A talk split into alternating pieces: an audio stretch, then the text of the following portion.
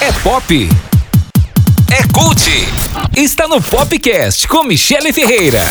Olá pessoal, olha só, a gente está fazendo a estreia do podcast MG Pop o quadro do MG1 da TV Integração, que também traz novidades para você aqui em forma de podcast. Então, deixa eu me apresentar, eu sou a Michele Ferreira, repórter da TV Integração em Uberlândia, e esse é o nosso episódio de estreia para falar sobre o universo geek e nerd. Além do espaço no MG1, você sempre terá aqui um assunto da cultura pop dessa semana, por exemplo, foi sobre cosplay, então aproveita, clica lá, já tá no G1 para você conferir. Mas aqui nos podcasts nós vamos ampliar esse assunto. E para começar os trabalhos, a gente vai falar de uma forma bem clara o que é o universo nerd, o mundo geek, alguns conceitos que muita gente mistura. Então esse é o nosso guia para deixar você por dentro de todo esse palavreado que, como eu disse, muita gente mistura. Por exemplo, isso vai te ajudar a entender porque para muitos é divertido passar horas na frente do computador porque o armário daquele seu amigo só tem camisas de super-herói algumas bem legais, aliás. e porque também tem muita gente que tá sempre sem dinheiro no bolso, mas uma prateleira vai estar tá cheia de boneco colecionável que consomem, claro, todo o nosso dinheiro, tipo eu. Mas vamos combinar? Fica aí que logo depois da vinheta a gente vai falar disso tudo. Cultura pop. Hum, é aquilo que vem da gente, tá na boca do povo. E o universo geek e nerd tá nesse meio. Mas nerd e geek, a rigor, são coisas diferentes, viu? Nerd seria mais relacionado a estudos, enquanto geek aparece mais ligado ao mundo pop. Resumindo, é isso aí. Quando a gente fala de nerd, vem logo na cabeça aquele conceito lá dos anos 90, daquela pessoa de óculos, roupa xadrez, que só ficava estudando e nem tinha muitos amigos. Mas hoje em dia isso tá bem mudado. Ser nerd não é falado como algo pejorativo. A sociedade passou a ver o nerd com outros olhos. Em vez de excluir, as pessoas querem um nerd por perto. Os nerds são bem legais, aliás. Enquanto eles são mais intelectuais, buscam um conhecimento mais profundo, os geeks, tipo eu que tô mais pra esse lado, são aqueles obcecados por coisas legais, modernas, você não precisa estudar a fundo para ter aquilo. É um estilo, um hobby, é gostar. E essa é uma gíria que já veio pronta dos ingleses, fãs de tecnologia, eletrônica, jogos, histórias em quadrinhos, mangás, livros, filmes, séries e por aí vai. E o negócio é tão sério que o nerd e o geek, que pega carona nessa também, tem um dia só para chamar de seu. Dia 25 de maio, o dia do orgulho nerd.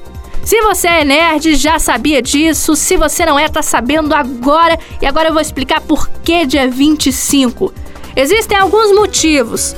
Foi no dia 25 de maio de 1977 que estreava a saga Star Wars Guerra nas Estrelas. Olha que essa música dá até arrepio, já vejo ali, ó.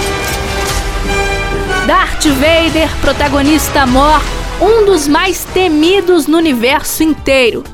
Mas se eu fosse falar de Star Wars aqui, ia dar outro podcast inteiro. Então vamos para o outro motivo que o dia 25 é o dia do orgulho nerd. É, na verdade, uma homenagem a um homem chamado Douglas Adams. Ele escreveu a série de livros chamada Guia do Mochileiro das Galáxias, um símbolo para os nerds. O dia também é conhecido como o Dia da Toalha, referência a um trecho da série que ele escreve a seguinte frase: a toalha é um dos objetos mais úteis para um mochileiro interestelar. É, vai muito além do banho, né? Bom, se você já entendeu o que é o universo nerd e geek, a gente já pode falar sobre como reconhecer quem é dessa tribo. Primeiro que nesse universo existe meio que um código. Só quem acompanha esse mundo vai saber. Por exemplo, reconhecer essa frase: Live long and prosper. Se você tem um pezinho na cultura nerd, vai reconhecer logo de cara que vida longa e próspera é uma saudação do personagem Spock, da série Jornada nas Estrelas. E agora está se perguntando quem você é. Star Trek em inglês. Segure-se em qualquer coisa! Algumas referências são muito fortes, como que a força esteja com você, frase clássica do Star Wars.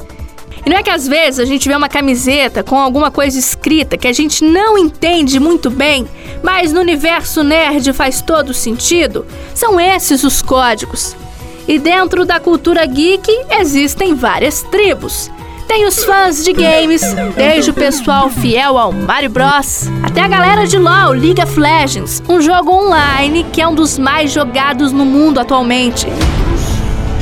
Tem também o pessoal que curte cultura japonesa. E aí não tem como a gente falar de duas coisas: animes e mangás.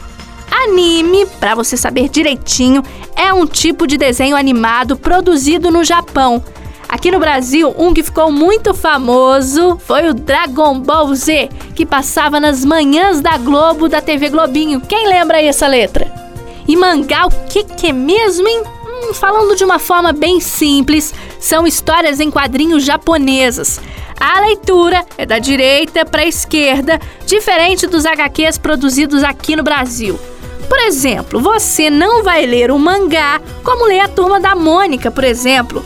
No fim, faz tudo sentido, quem está acostumado vai entender esse tipo de leitura. E vamos falar um pouquinho também de cosplay agora, porque a própria definição já diz tudo. Uma junção de duas palavras em inglês: costume, fantasia, e roleplay, brincadeira, interpretação.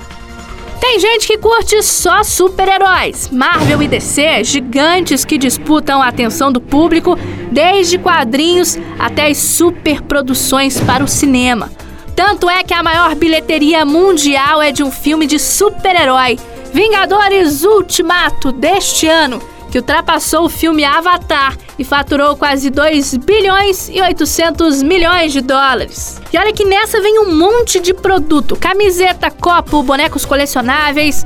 E a falência vem junto também porque produto geek não é barato, já vou logo avisando. Os loucos por séries de televisão, no sistema streaming também, pela internet, também fazem parte de um grupo apaixonado.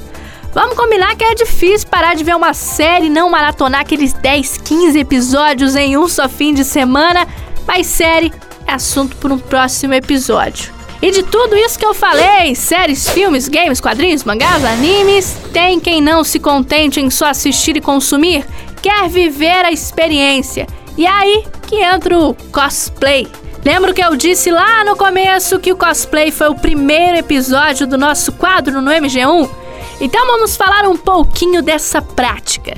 A própria definição de cosplay já diz tudo isso. Uma junção de duas palavras, costume, fantasia, e roleplay, brincadeira, interpretação.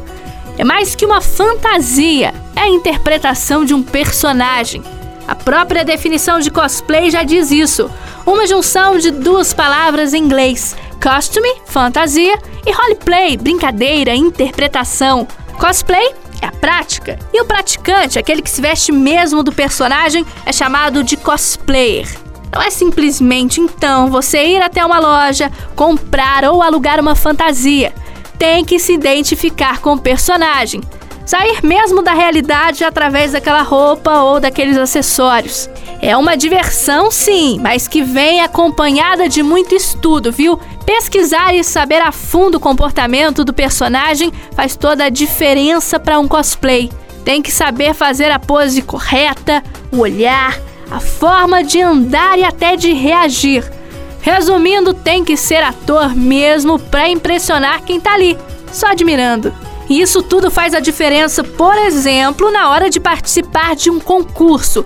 Praticamente todos os eventos ligados ao universo geek nerd têm um concurso de cosplay. Cosplay, que também é sinônimo de negócio.